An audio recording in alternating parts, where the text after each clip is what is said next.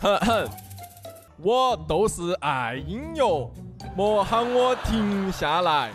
我都是爱唱歌，呼吸大作节拍。我心里的热情是我的指南针。要快乐都快乐，做啥子都认真。不要在意我是哪个，不要以为。大哥呢？好，宣扬你谈啥歌？大家好，欢迎收听散讲的第六期。这一周的话发的有点迟，原因是因为我前两天食物中毒了，在路边买了一点东西吃之后，晚上半夜十二点吧就开始吐，隔一个小时起来吐一次，再拉一次，总之非常的崩溃。最后还是去挂了个点滴才好的。我感觉我从离开中国之后，除了做手术吧。嗯，就没有再打过点滴了。中国的医生会比较喜欢给你打点滴吧。然后我现在坐在一家咖啡馆的门口，感觉还不错吧。那本周的话呢，想要来讲一下的事情是我上周在一个咖啡馆里面听到的一个故事。我最近在重庆嘛，基本上下午如果没事儿的话，就会找一个咖啡店做一点自己的事情，包括做。嗯，播客呀，还有做别的事情。上周的话，我就在一家咖啡店里面，我坐在那个咖啡店的最角落里面，对面的话也是一个角落，就来了一对夫妻。就刚开始的时候，咖啡店里面只有我一个人，后来就来了一对夫妻。我本来还在认真的做我自己的事情，但是隔了一会儿就觉得，嗯，这个对话好像实在有点太精彩了，所以我就放放下了自己在做的事情，全神贯注的听了他们一个小时。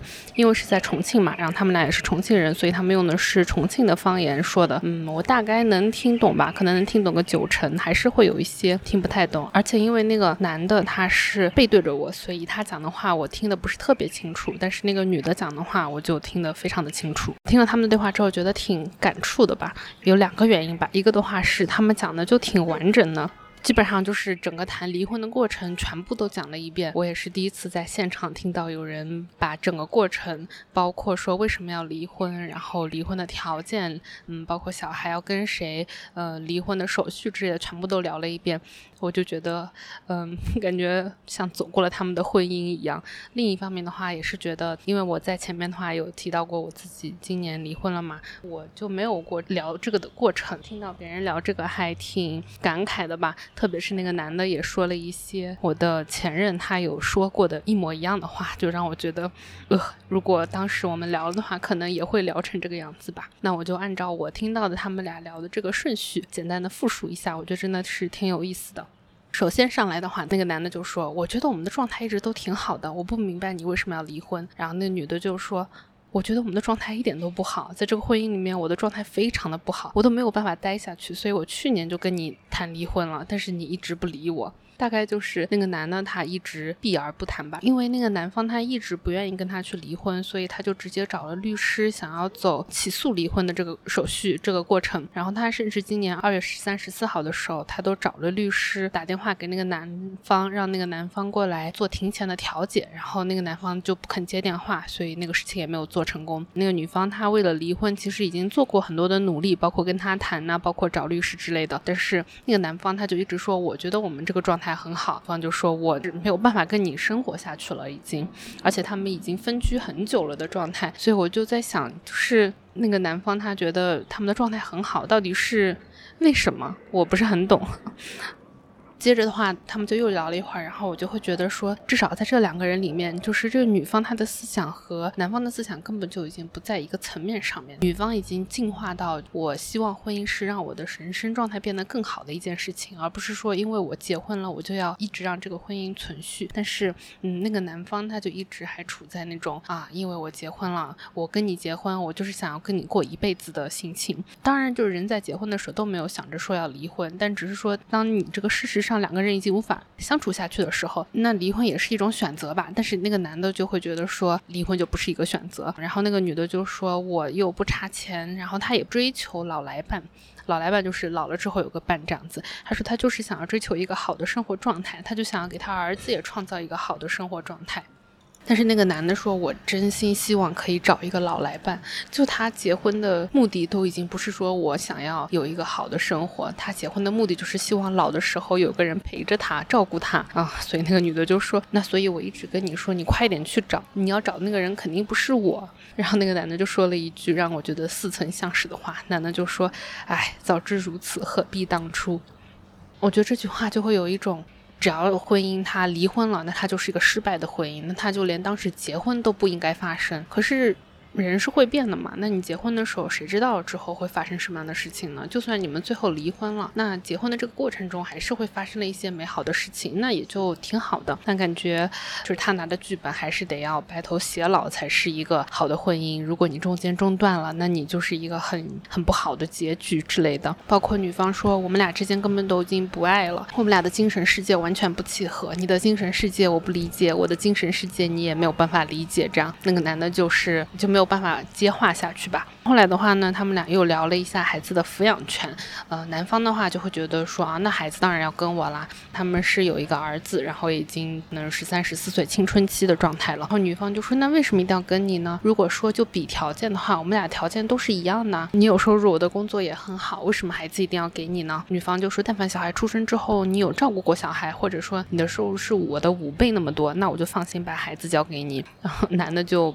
不回答这个问题，然后他就说：“但是你还年轻，如果你以后再生个小孩的话，会很麻烦的。”这个时候，女方就说：“那追求家庭、追求后代的人是你，我不追求。如果不是因为你的话，我都不会生这个孩子。”嗯，这里的话就会觉得他们俩真的不是一一路人。就那个男方，他可能需要的是一个更传统的女性，他可能需要的是一个更加就是想要以相夫教子为人生目标的女性吧。但是这里的这位重庆姐姐吧，应该算，嗯，重庆姐姐显然不是他需要的那个人。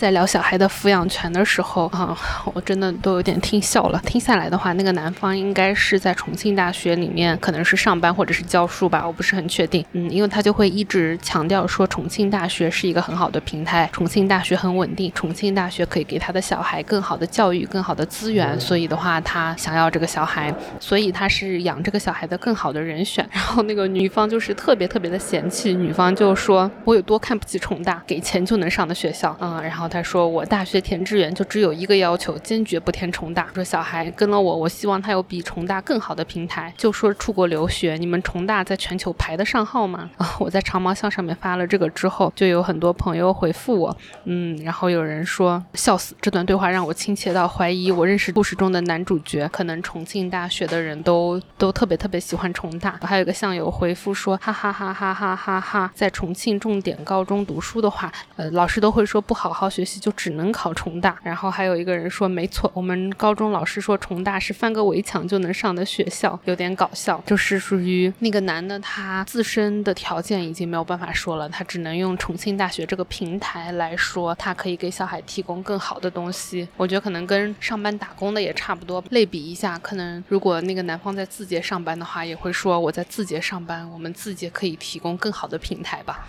但是那个重庆姐姐就完全不买重大的账，她就是非常的看不上重大，嗯，甚至后面也会说你没有见识过好的教育，我不怪你，那你可以出去看看呐。然后那个男的就非常非常的无奈。基本上讲到后面，那个男方就被女方怼的根根本就没有办法说话了。基本上小孩的抚养权就是降到了这里啊。但是很离谱的是，嗯，他说好，那抚养权给你的话，你得要保证小孩未来不生病。他们的小孩可能是有一些生病的问题嘛，我不是很懂。他就特别讲了一句说，那你要保证小孩以后不生病。然后那个姐姐就是要掀桌的感觉，她说这我怎么保证？他要是生了病，我肯定好好治他。但是你能保证你未来五年都不得癌症吗？然后那男方就说：“我就是希望小孩健康快乐，有一个好的人格。”姐姐就说：“我不希望他健康快乐吗？我不希望他有好的人格吗？你这话是什么意思？”总之就是觉得那个男方就讲话确实没有什么逻辑哈。谈话就又回到了这个男的不理解，说为什么人要离婚？那个男的他就觉得自己完全不能够理解，然后他就觉得说，呃，你想的太多了。他说，我感觉我还在做加减法的时候，你就已经在做函数了。听到这里的时候，我就想冲上去和大哥说，你终于明白了，这个是你们俩根本的不同，这就是你们俩要离婚的原因呢。然后又聊了一会儿之后，后来他们就走了，而且走的那个时候也让你觉得有点莫名其妙，因为他们之前就可能是因为男方一直不回应这个离婚的诉求嘛，所以那个女方就是找了律师。这里的话也可以科普一下，在中国离婚，在中国离婚的话，你可以去民政局，但是民政局那种的话就会有冷静期，所以你也可以去诉讼。当然我不是律师啊，这里只是根据我的经历来讲一下，你也可以去诉讼。这样的话，你只需要去你户口所在地的法。法院提起一个离婚的诉求，一般的话他们会做一个庭前的调解。这个调解的话，其实也挺简单的，就是会有一个调解员。当然，那个调解员也没有在调解哈，他只是例行公事般的。他们有一整套的东西，就是问你是谁，你是谁，有没有生过小孩，然后你们俩之间有没有任何的纠纷，有没有财产的切割之类的。只要这些东西全部都清楚的话，他就可以直接给你下一个调解书。如果有一方在海外的话，在海外的那一方还可以直接视频打进去，这样子字的话也可以线上签，所以还是挺方便的。做这个庭前调解的话，你只要签了那个字之后，就立即生效，不会有冷静期什么的。他们走之前就聊到那个男的，他终于接受了离婚，但是他要求女方去撤诉，他要求去民政局办离婚，那女方就不同意，他说自己钱都交了，就要在法院调解。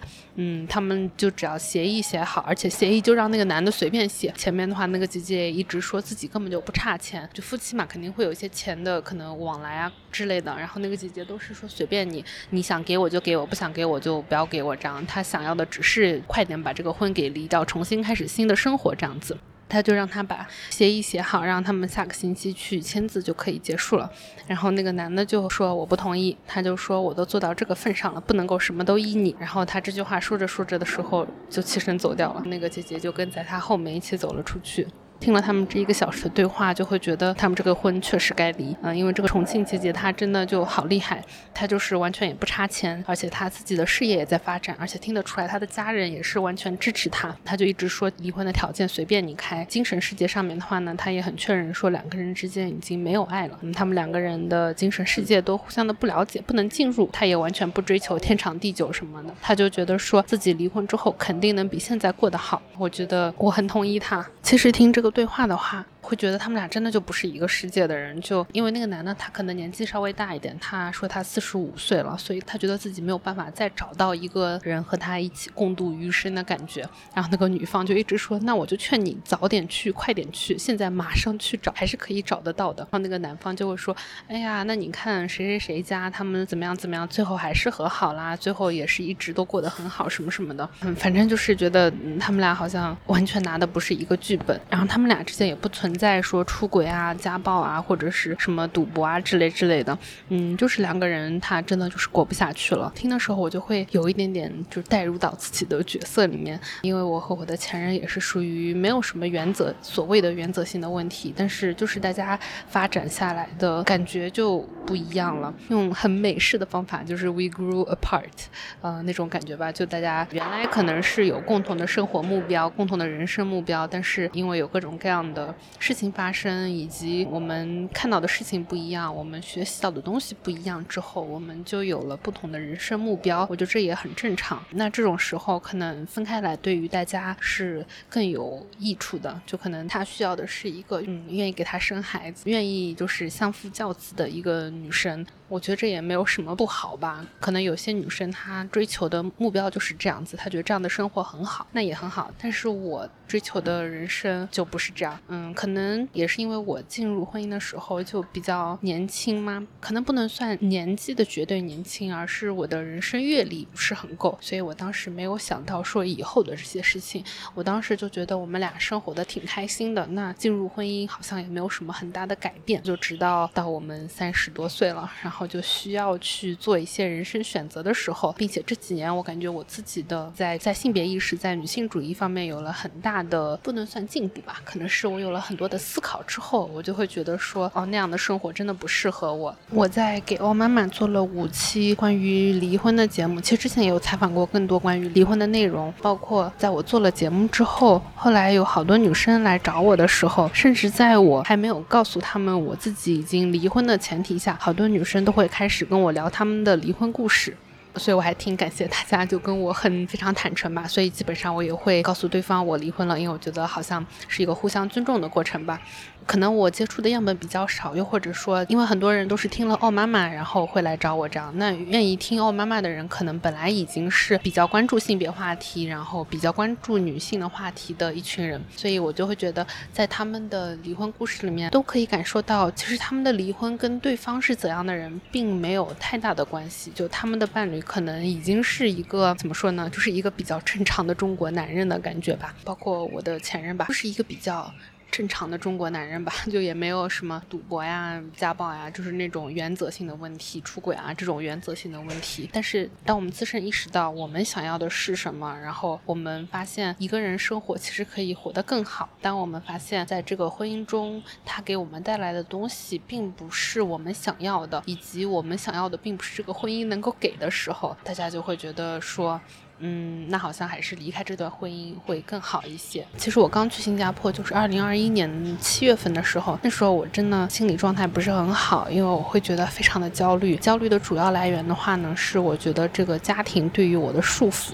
我当时的话是有一种我无法摆脱这种束缚的感觉，因为我觉得我是温州人，所以的话我就得做一些温州人该做的事情，结婚生孩子。然后我当时甚至是抱着一种，我现在二十九岁，那我就最后出来浪一年。年，这个浪当然不是指我想要谈恋爱是吗？我说就是我想要没有小孩的快乐的生活过一年之后的话，我就要乖乖的回到这个婚姻的束缚里面，然后我就乖乖生一个孩子，这样子过完余生的感觉。但是后来为什么会有了这个转变呢？我觉得也是一个很。漫长的过程吧。首先的话，我是觉得我不想要回到中国生活了，这是一个很大的原因。当我在告诉了对方我不想要在中国生活之后，我就会发现好像。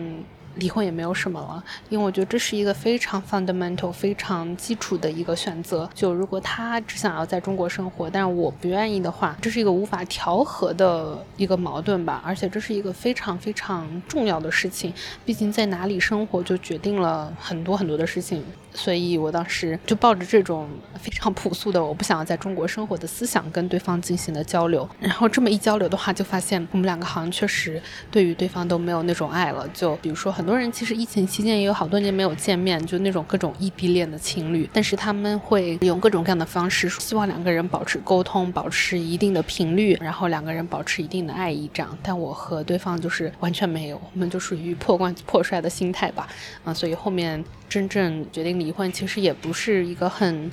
很意外的事情。Anyway，扯得有点远。总之的话呢，是我听到了这个重庆姐姐和她的希望现在你是前夫的人哈，和她这个男方的一个对话，我就觉得挺典型的吧，可能是是一种男方还属于我跟你结婚，那无论这个生活如何，我都想要跟你，不一定是想要跟这个女方白头偕老，他就是想要跟一个人白头偕老。他拿到的剧本还是那种结婚生子、老牌子热炕头，然后还有个老来伴，最好两个人一起。牵着手慢慢变老，当然这是一种很美好的愿望哈。我觉得如果说你能够找到一个人跟你这样子白头偕老，就两个人都愿意的话，也是挺好的。但是女方拿到的剧本是，那我继续这个婚姻的话，那肯定是这个婚姻要让我的生活变得更好。相比起单身，我待在这个婚姻里肯定是要让我比保持单身更快乐的一件事。既然这个婚姻没有办法做到的话，那我就离婚，并且的话，就我也不一定说要去追求下一个伴侣，我追求的就是我的生活状态变得更好。我相信。我一个人就算是一个人带小孩也可以过得更好。如果男生还是一直保持着那种，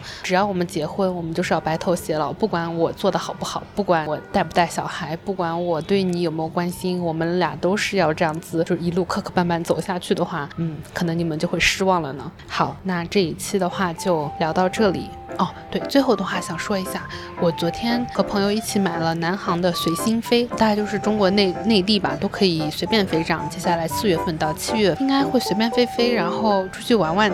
这样的话呢，就更加欢迎大家找我玩，我可以飞去你的城市哦。其实中国很多城市我好像都没有去过，所以我还挺期待的。欢迎大家找我玩，可以给我写邮件。那就拜拜。